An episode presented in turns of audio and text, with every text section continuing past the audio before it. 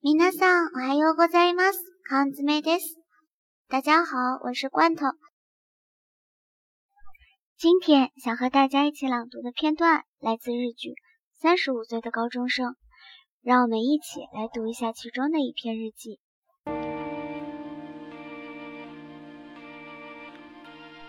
クラスで喧嘩が起きたらしく、綾子が落ち込んでいた。その子たちは絶交してしまったみたい。綾子には親友がいるのかしら？綾子には大好きな先生がいる。授業が楽しくてしょうがないらしい。みんなこうだったらいいのに。そうじゃない人間は教師失格だ。先生、いつもありがとう。今日は綾子の学校の文化祭。綾子がクラスをまとめ、いい一日になった。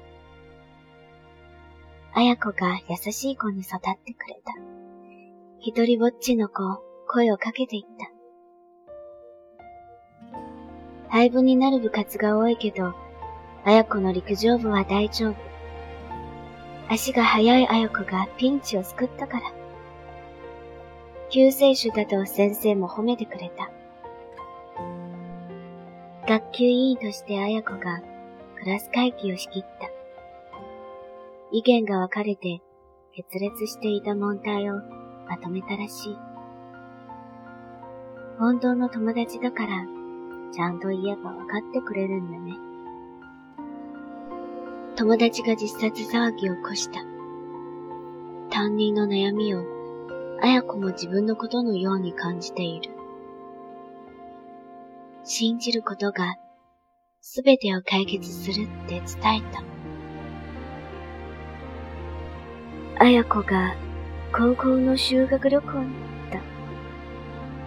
将来のことを友達と語り、みんな未来が見えないみたい。でも大丈夫。綾子の明日は輝いている。今日の朗読はこれでおしまいです。ご清聴ありがとうございました。今天的节目就到此结束了。如果您喜欢，就请分享给更多的小伙伴吧。节目文本及翻译可以关注公众号“日语里”，向后台发送“美文朗读”四个字即可获取。今天的朗读者是我的学生罐头。如果您想跟他一样拥有好听的日语发音，也可以后台发送好友与我取得联络，学习日语。咱们下期节目再见吧，我是帕帕。 我爱你们。